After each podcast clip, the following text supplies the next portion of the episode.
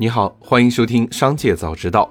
今天是二月二十八日，主播小张邀您关注今日新闻。首先，让我们一起来看今天的今日聚焦。当地时间二十七日，俄方称谈判代表团已经抵达白俄罗斯。另据俄新社援引白俄罗斯外交部消息，白俄罗斯已为俄乌会谈做好准备。乌克兰总统泽连斯基则表示，希望与俄罗斯达成和平，但是会谈地点不能在白俄罗斯。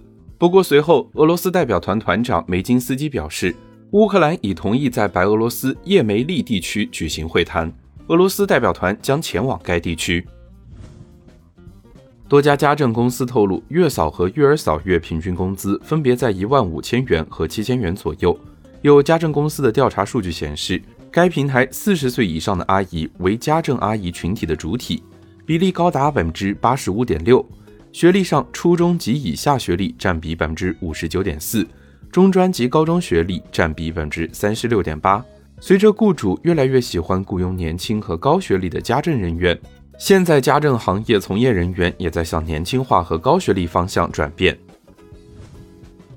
全国人大代表、暨南大学教授卢新称，生育仍是职场女性的发展瓶颈之一，不仅仅是延长产假就足够。要多维度考虑，制定政策配套措施，建议适当延长男性育儿假，并建立灵活的休假制度。男性陪产育儿假可以不一次性休完，而是建立假期分割、共享的灵活休假制度。紧接着，再让我们一起来关注企业动态。Facebook 母公司 Meta 宣布，俄罗斯国家媒体机构将不再被允许在其旗下任何平台投放广告。或通过任何发布内容盈利，适用平台包括 Facebook 和 Instagram。另外，Meta 公司还表示，为了保障乌克兰用户的安全和隐私，脸书已经为乌克兰用户开启锁定个人资料的功能，防止陌生人查看帖子以及下载个人资料照片，同时限制了搜索用户好友列表的功能。目前，有网友收到官方发布的通知邮件，雅虎邮箱将于二月二十八日在中国大陆停止服务。要求用户尽快更换使用其他邮箱。雅虎官方表示，可在二月二十八日前下载备份通讯录、日程等。二月二十八日之后，将无法再从中国大陆接收或发送电子邮件。紧接着，再让我们一起来关注产业纵深。据悉，不少大的经销商已经暂停接受葵花籽油订单，市场价格最近涨得很快。一家食用油经销商负责人表示，葵花籽油大多数都是从乌克兰进口的。最近两天提价很快，一箱四桶福临门五升装的葵花籽油现在已经涨到了两百七十元，未来可能还会涨。二零二零年中国葵花籽油产量九十万吨，消费量二百二十万吨，也就是说超过一半都是进口。欧美部分国家发表声明称，将俄罗斯部分银行排除出环球银行金融电信协会 （SWIFT） 之外。据俄罗斯 SWIFT 协会的信息，总计有约三百家俄罗斯金融机构。他们处理该国百分之八十以上的国际结算，因为现在还有不少细节还没有完全清晰，所以还很难估算影响到底会有多大。不过，在二零一四年时，西方国家威胁说要将俄罗斯踢出除 SWIFT 时，俄罗斯前财政部长库德林曾做过估算，称此举可能使俄罗斯 GDP 一年减少百分之五。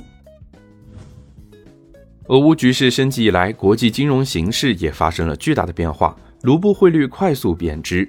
半个月时间，贬值幅度超过了百分之二十。由于欧美众多国家对俄罗斯实施制裁，俄罗斯金融机构目前兑换美元和欧元的数额受到了严格限制。俄罗斯国内众多民众因对局势担忧，纷纷去银行提取大量现金。很多银行对提取现金也有着明确的限制。很多在俄中资企业透露，部分俄罗斯银行已经无法正常购汇。最后，再让我们把目光放向国际。近日，韩国媒体曝光韩国知名泡菜企业汉盛存在严重的卫生问题，用于做泡菜的白菜、萝卜发霉，食品保管箱上挂着虫卵等。据了解，涉事企业知名度颇高，其负责人是韩国知名泡菜匠人。此外，该企业有七成泡菜用于出口，目前暂无法确认其产品是否已销往中国。二月二十七日，立陶宛称军事援助物资已抵达乌克兰。包含大量自动步枪、弹药、头盔和防弹背心。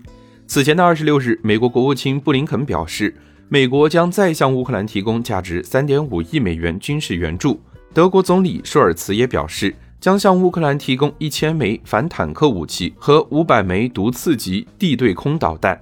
此外，荷兰、比利时、捷克等多个欧洲国家均表示将向乌克兰提供军事援助。墨西哥外贸分析人士表示，当前的俄乌冲突最大的风险可能是局势或者对欧洲能源的安全产生影响，因为欧洲严重依赖天然气供应而不是石油，这将对价格产生影响。墨西哥是汽油和天然气的主要进口国。如果俄乌冲突持续数周或者数月，能源市场不稳定，最终将导致墨西哥国内能源价格上涨。日本企业设在乌克兰的汽车零部件工厂的生产直接受到了冲击，相关零部件断供，多家公司只能另寻生产地点，半导体的原材料进口也出现困难。此前有报道显示，俄乌局势很可能对日本的乳制品行业造成影响。日本奶牛用饲料主要为玉米及相关制品，其中九成依赖海外进口。俄罗斯及乌克兰作为全球主要的玉米出口大国，其紧张局势将使得日本牧场雪上加霜。以上就是今天商界早知道的全部内容，感谢收听，明日再会。